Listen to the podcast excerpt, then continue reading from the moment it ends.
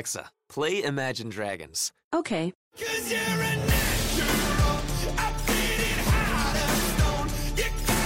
With Amazon Music, a voice is all you need. Get access to over 50 million songs. Download the Amazon Music app today.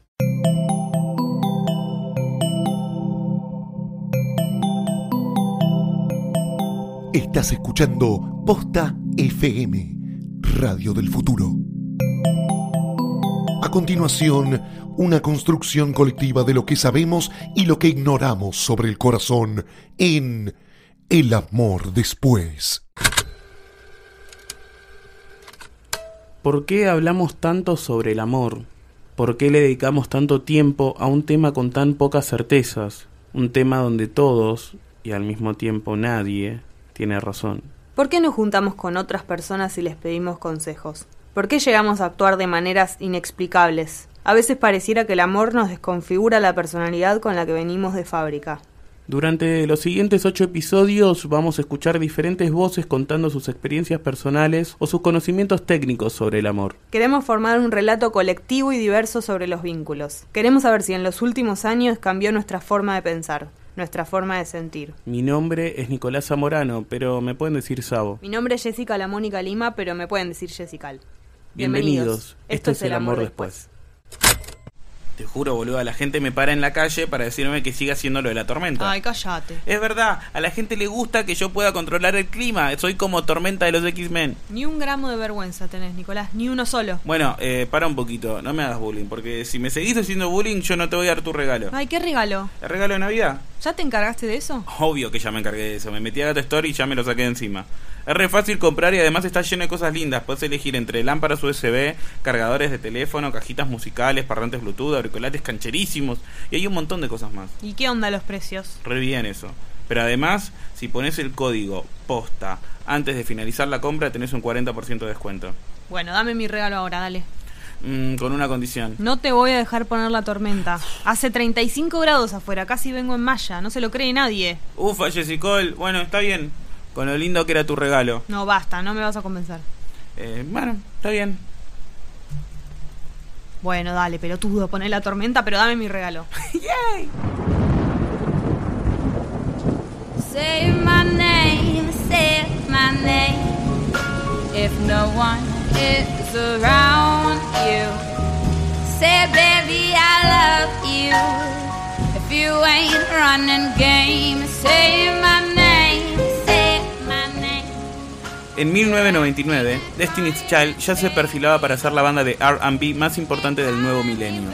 La banda comandada por Beyoncé acababa de sacar su segundo álbum, The Writing on the Wall, que incluía el éxito Say My Name. En la letra, la protagonista comienza a notar actitudes sospechosas de su pareja y le pide que diga su nombre mientras hablan por teléfono si es que él no está con otra en ese momento. En el tercer episodio de El amor después, vamos a hablar de desconfianza. Pero antes de eso, conozcamos a la voz que se suma en este relato colectivo.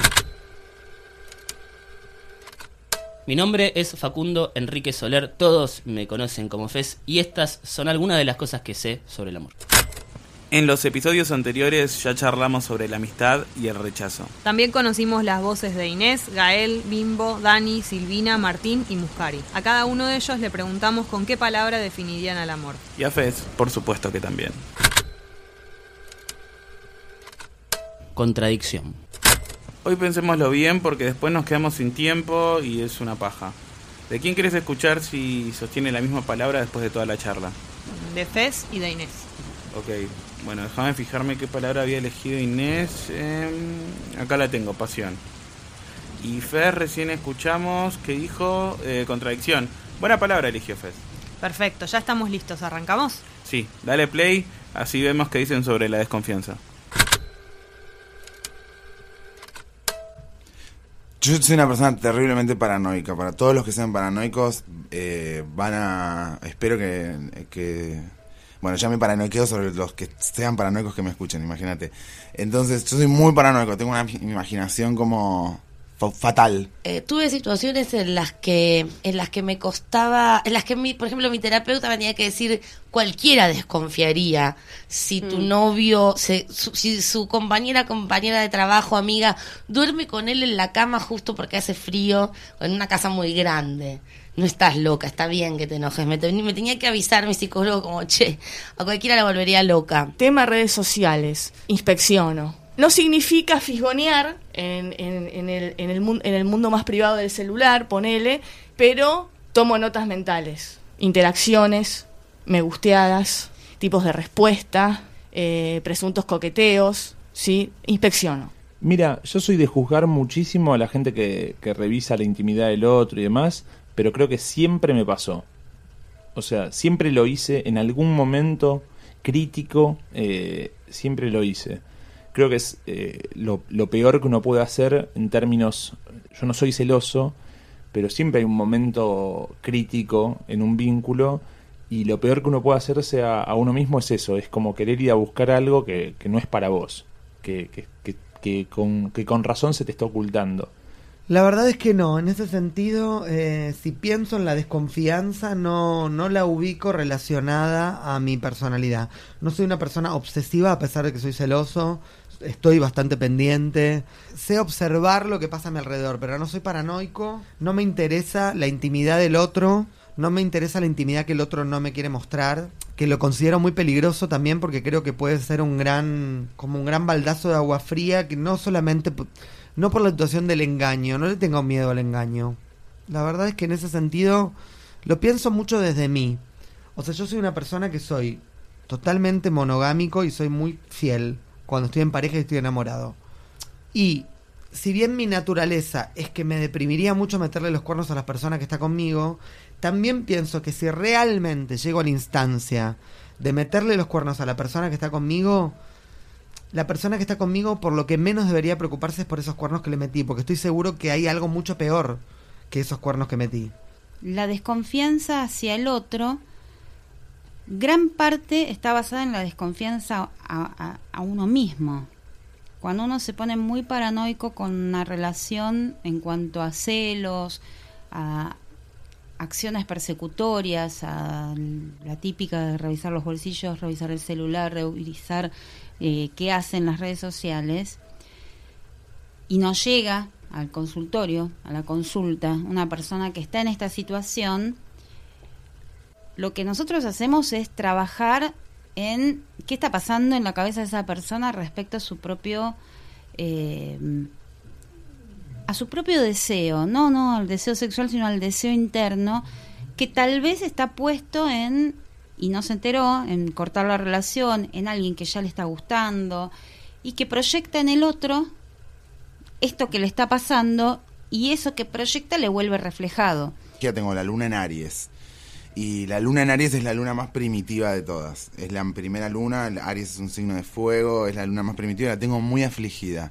Entonces, si yo me siento atrapado, puedo querer escaparme por el ventiluz, ¿me entendés? Me puedo querer tirar por la ventana. O sea, si tengo que escapar de acá, si me siento atrapado con esa luna en Aries, mi refugio emocional es salir corriendo. Lo de la desconfianza lo aprendí a...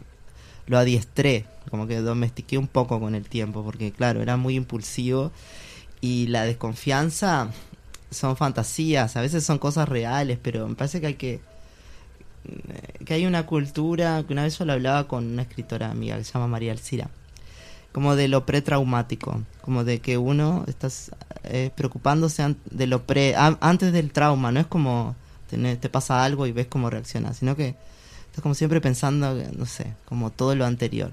Entonces como e- e- ese estrés, este, eh, claro, estás como preparándote para ver cuándo te va a pasar algo malo y, y- eso no te ayuda a, a reaccionar bien cuando realmente pasa algo que, que- sea importante. Y yo sé. Muchas veces es, reac- es reac- solo reaccionado. Solo reaccionado. Es como. Este. Con, co- con, con cosas que no sabía que podía hacer. Eh, de salir corriendo, enojarme con algo bueno. eh, em, bancarme algo más tiempo del que era para que no se me note que me estaba jodiendo. em, ese tipo de cosas así. Cuando me siento defraudado ya directamente. durante todo, la, la gente sobre la que no se ganó mi confianza, la gente que no se ganó mi confianza o que estoy en un periodo de desconfianza por un tiempo, trato de tenerla lejos porque la paranoia a mí me activa la imaginación de una manera y fatal, fatal. La verdad que no hay manera de justificar los movimientos diarios porque vos no podés justificar lo que no hiciste. Es una de las situaciones más, eh, más perjudiciales para una persona que se siente sospechado de algo que no hizo, porque es una situación de injusticia total. Y además que si uno quiere aceptar como premisa que las relaciones de amistad, de pareja, laborales, de lo que sea, se tienen que basar en la confianza, tendría que ser suficiente cuando vos ya perdiste la confianza en alguien y te das cuenta que ya no le tenés confianza porque estás sospechando de que algo pasa, ya es una alerta lo suficientemente importante como para sentarte con tu pareja y decir, mira, la verdad hay cosas que a mí no me gustan, me doy cuenta que estoy empezando a sospechar de estas situaciones, me gustaría que habláramos esto para ver qué pasa, porque a veces son justificados los celos y a veces realmente el otro está dándote señales de, o sea, no todo el mundo puede venir y hablar las cosas de frente como sería lo ideal. Y a veces el otro te está dejando ahí mojones en el camino para que te des cuenta, no necesariamente lo hace a propósito, lo hace como una forma inconsciente de revelar cuáles son sus verdaderos deseos e intenciones. Y entonces, frente a la desconfianza, en el inicio una situación de desconfianza, eh, da para hablarlo. Lo que pasa es que a veces eh, en los vínculos, lamentablemente, en los vínculos más íntimos que son los del amor, eh, no hay sinceridad plena. Porque el otro tiene su intimidad y el otro no te puede decir, tipo, viste cuando estás en silencio en alguien y, ¿qué estás pensando? Y la otra persona no te va a decir, que no sé si esta relación tiene futuro, estaba pensando en separarnos. Pero todavía no, te lo quiero decir porque no estoy del todo seguro porque co- cogemos bien y sos buena persona. Cuando estoy en una relación y empieza el fantasma de la desconfianza o la precuela de la desconfianza, yo ya voy abortando. Para mí cuando una pareja, eh, uno desconfía del otro, la relación está dando señales de que está muerta. Si vos llegás a desconfiar de que la persona que amás eh, te está mintiendo o te está ocultando algo o está teniendo otra intención, me parece que en realidad lo que generaron en- a lo largo del tiempo se está muriendo y lo tenés que ir abandonando. Así que nunca llegué a experimentarla en carne propia la desconfianza porque me parece que cuando empiezo a ver las señales de la confianza es porque la relación ya está. En una pareja todo se hace de a dos, incluso cuando uno engaña. Y no, no hay terceros, o sea, los de afuera son de palos en la vida de una pareja. El ocasional tercero eh, no tiene nada que ver con lo que sucede dentro de la pareja. Es alguien que apareció y que no está metido dentro de la pareja. Los que, los que propiciaron esa, esa situación son los miembros de la pareja, que por alguna razón hicieron que en vez de tener los ojos mirando hacia esa finalidad de vida en común o de proyecto en común, alguien se distrajera con otro. Cuando, cuando empieza una acumulación de, de, de silencios y desconexión y, y en las relaciones estás mal, a veces como que uno necesita entender si hay algo más, algo que uno no está viendo, que el otro no te está diciendo y si hay algo más. Y lo más fácil de pensar es que el otro eh, ya está en otra cosa, te está traicionando. Cuando estoy en una relación yo quiero que la otra persona tenga secretos. Yo quiero que me oculte cosas. No que me oculte que está con otro tipo, pero sí que, que, que, tenga sus cosas y que yo no las sepa y yo tener mis cosas y que ella no las sepa. Me parece fundamental para que una relación funcione que cada uno tenga sus secretos y que el otro no los no, se- no interfiera en ellos. Está, está la bandeja servida. Está la bandeja servida de las redes sociales. Las utilizo. ¿Sí? Porque no estoy viendo nada que no pueda ver otra persona, creo. ¿Sí?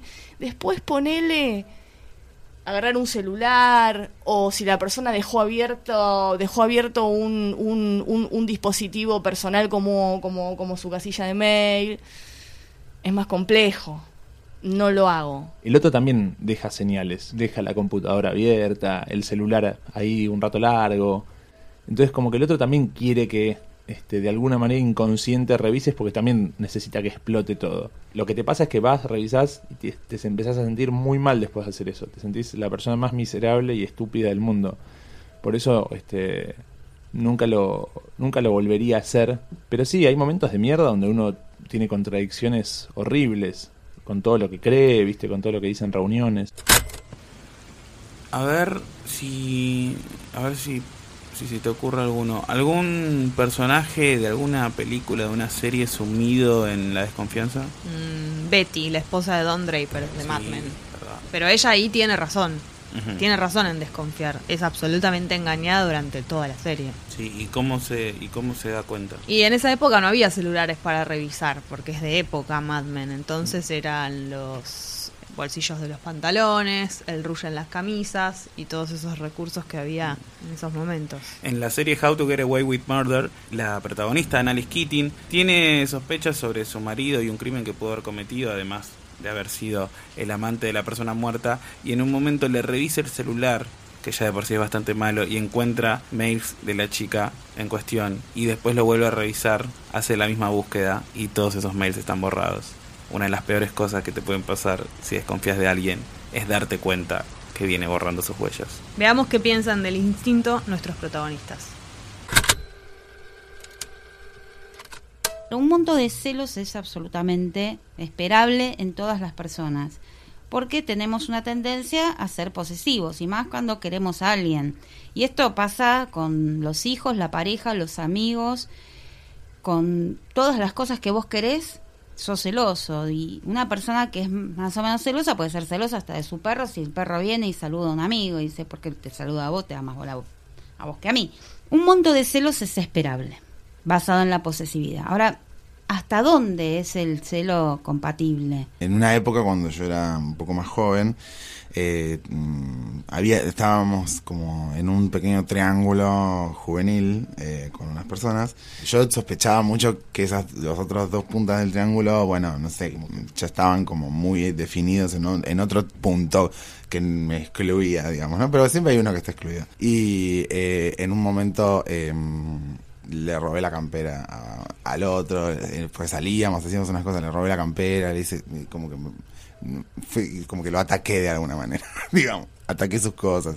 En la campera no estaban las llaves de la casa, por suerte, ni nada, pero tuve así como momentos como deseos de venganza y ganas de matarlo y cosas así. Eso no está bueno. No soy celosa, entonces en las situaciones en las que tuve desconfianza, la verdad es que era un sexto sentido, había algo para desconfiar ahí. Porque creo que puede haber dificultades o que el otro tenga sus tiempos, pero en general cuando es, es. Yo tuve cuatro parejas y salvo que yo viva en una nube de pedos, tengo la sensación de que no me engañaron. Y yo no los engañé, a ninguno. He terminado relaciones y me acosté con alguien el otro día. No hay, o sea, no es que soy un santo. No es que me separé de alguien, estuve cuatro meses a ver si, si tenía ganas de... No, digo, de hecho una, una, una de las relaciones que la terminé justamente porque me quería acostar con alguien, porque ya me di cuenta que había algo que en esa relación estaba muy erosionado y que no lo iba a arreglar que yo me acueste con alguien para volver a la relación, era algo que ya estaba terminado. Pero en ese sentido, sí me han celado, pero de la misma manera que yo, de ninguna manera enfermiza, no me atraen las relaciones enfermizas. Soy cero misterioso. Digo, a mí, tipo, pasame a buscar por donde quieras, miro el celular adelante del otro, digo, no, no hay tabú en ese sentido para mí.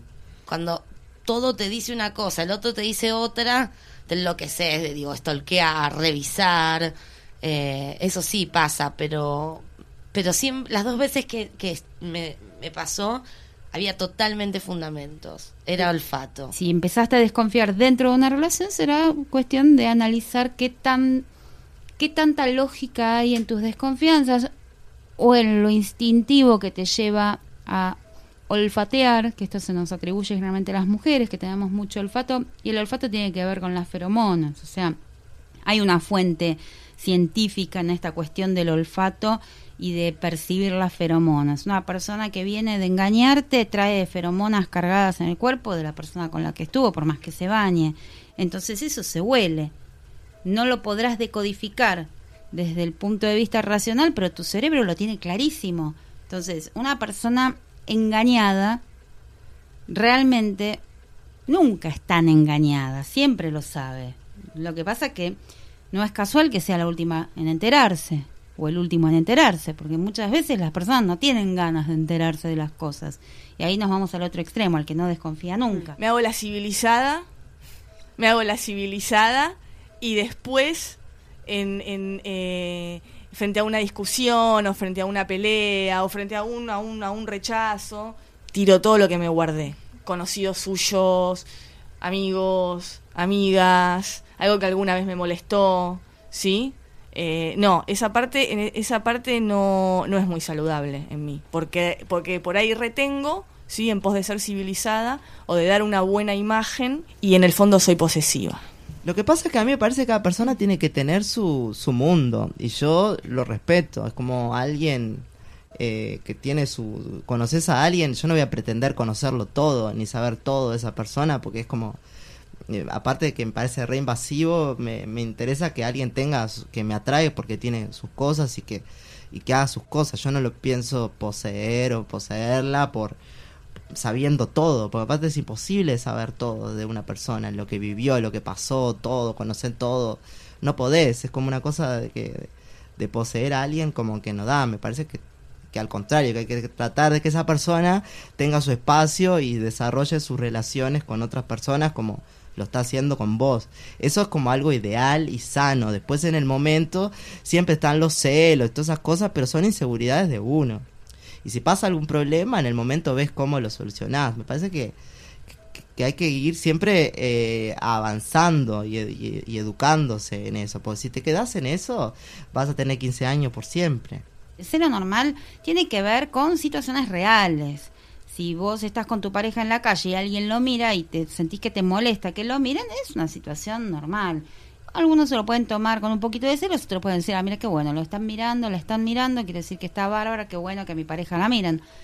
Depende. Pero digamos que ahí, hasta ahí hay una cuestión. Si vos ves a tu pareja hablar con otra persona y te da algún cosquilleo, y bueno, tendremos que ver hasta dónde te hace cosquillas para saber si es una situación normal o no. Ahora, cuando ya te pasás de ese límite y te empieza, a, te empieza a molestar que lo miren la gente, que eh, esta persona hable con cualquiera y ya te empezás a angustiar y te empezás a sentir mal y esto se transforma realmente en una situación dolorosa y en esta situación donde vos decís, no me reconozco a mí mismo, el no reconocerse está fundamentalmente porque la angustia desestructura cuando viene en cantidades importantes y los celos generan mucha angustia. Siempre existe el run, el run run en la cabeza de, o sea, te puede pensar, ay, ¿dónde habrá? Pero después es como sacar esa caca cuando no hay real motivo.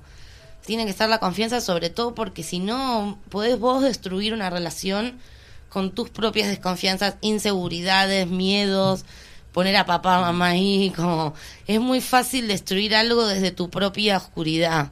Finalmente, si el otro va a cagarte, si para vos, si en esta relación cagarte sería tener sexo con otra persona, eh, lo va a hacer igual. No hay nada que puedas controlar para hacer eso. Entonces, sí, confianza tiene- es, es básico y base.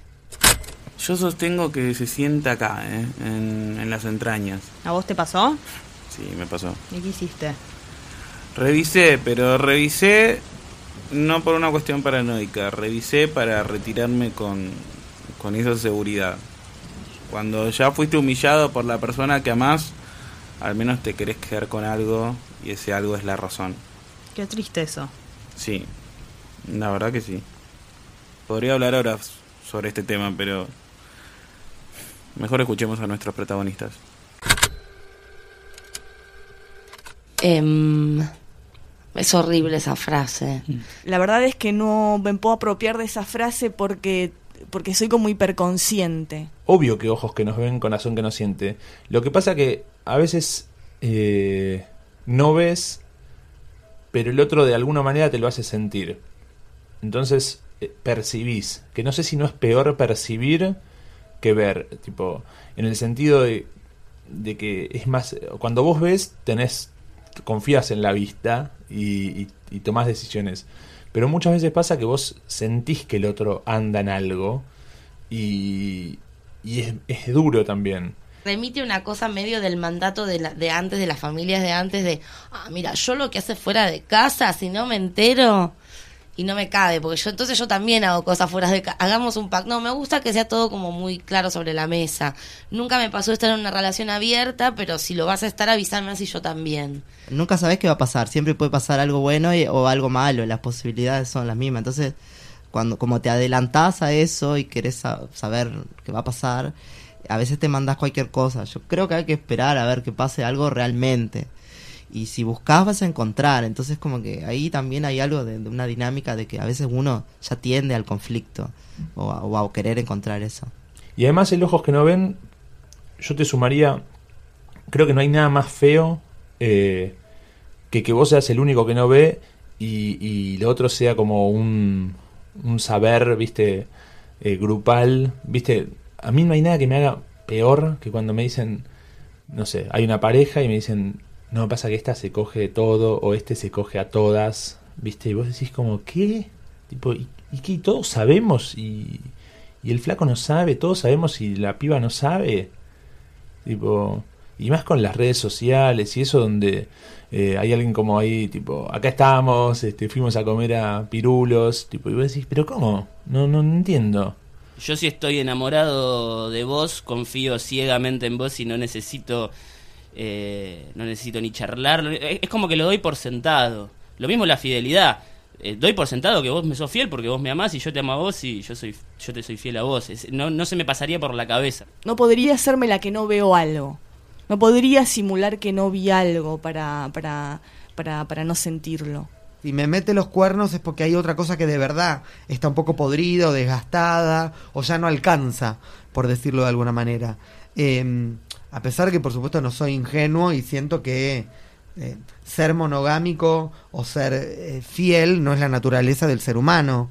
no es aconsejable justificar lo que no lo, lo injustificable las relaciones eh, de pareja se tienen que basar en la confianza y si de movida sos una persona que nunca confía en nadie bueno eh, es buen momento para que vayas a hacer terapia y te preguntes por qué razón no confías en los demás No es que no quieras oj- ojos que no ven y no quiero saber, sino que, que está bien que tenga sus cosas, sus secretos y su vida y eso me parece que está bueno y no, no me interesa meterme. O sea, si no me quiere contar algo, no me lo quiere contar, me lo me, me enteraré cuando le parezca. Eso, eh, yo qué sé, me, me, me molesta, me molesta mucho en, otro. Yo soy bastante cavernícola para hablar las cosas. Me cuesta mucho, sobre todo en una relación amorosa. Soy más de guardarme, cosa que está mal, es un defecto. Este, nunca arranqué una relación diciendo, bueno, yo voy a hacer tal y vos vas a hacer tal otra y vos que querés y yo que quiero. Me cuesta mucho expresarlo. Lo doy por sentado o lo intento aclarar con, con actitudes y con formas de ser, etcétera. Pero de vuelta, para mí enamorarse de, una mujer implica en que ella te entienda a vos y vos la entendés a ella, quizás sin hablar. Para mí parte del enamoramiento es esa magia de que no hace falta sentarse a hablar cosas ni nada porque vas dando por sentado con, no sé, con actitudes. yo lo que aconsejo siempre es que estas cosas se pongan en evidencia y se hagan manifiestos cuando las relaciones dan comienzo. O sea, ¿qué entendés vos por lo que tiene que ser este vínculo? ¿Qué entendés sobre la exclusividad sexual? ¿Qué entendés sobre qué sería una infidelidad? Eh, besar a otra persona es una infidelidad, chatear con otra persona es una infidelidad. O sea, tenemos un montón de variables que pueden ser consideradas infidelidad para algunos y para otros no. Y para otros limitarlo solamente. Bueno, tenemos el caso del expresidente de Estados Unidos, para el cual el sexo oral no era infidelidad. Entonces, realmente tenemos que ver entre esas dos personas qué contrato se estableció para poder considerar que algo se rompió.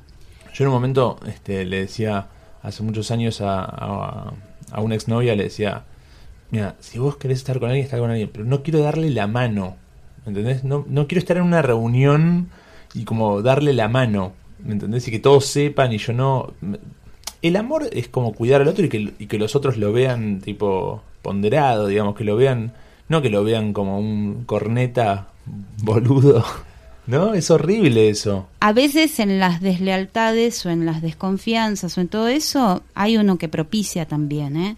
O sea, no son los engañados no son siempre inocentes, sino que muchas veces propician esto.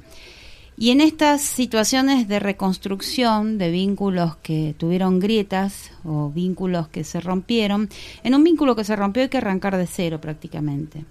Hay que hacer borrón, cuenta nueva, dar las cartas de vuelta y poner muy, muy claros los, los términos contractuales arriba de la mesa.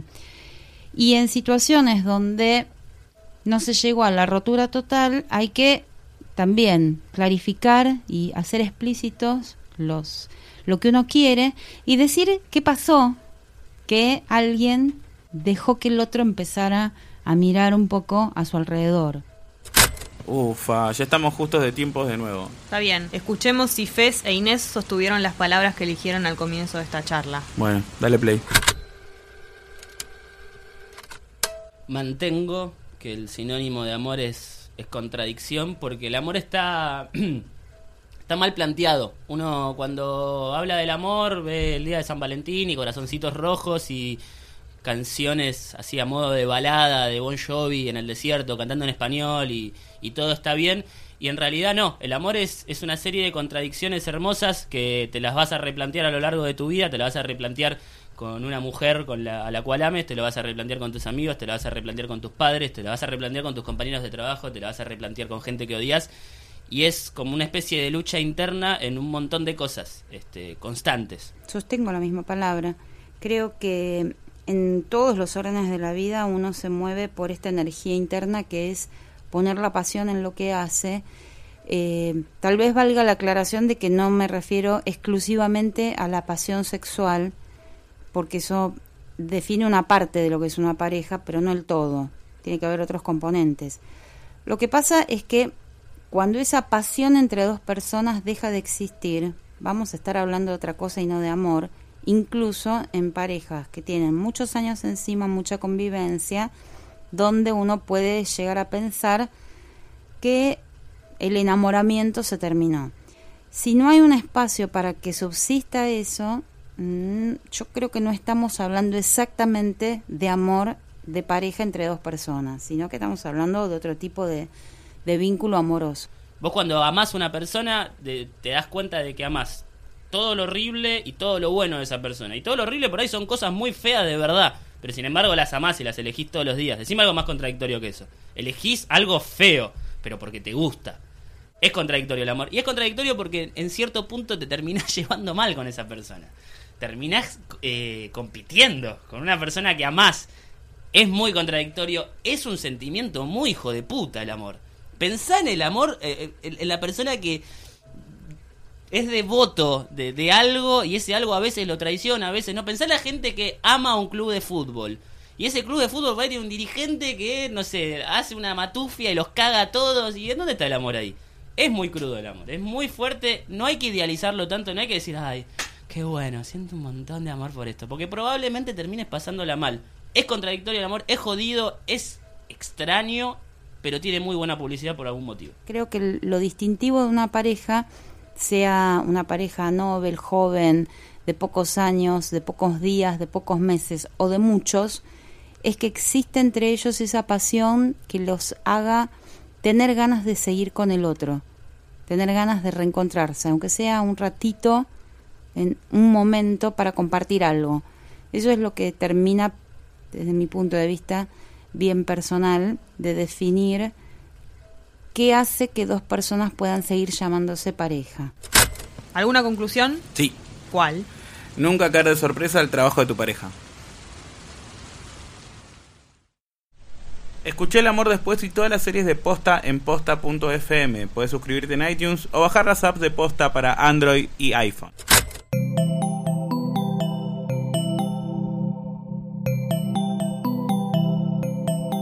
Si te gustó este episodio, hay mucho más en nuestro sitio. Métete ahora en posta.fm. También puedes llevarnos en tu teléfono. Busca Posta FM en las tiendas online de Android y Apple. Seguí con Posta FM, radio para escuchar cuando quieras y donde quieras. Posta.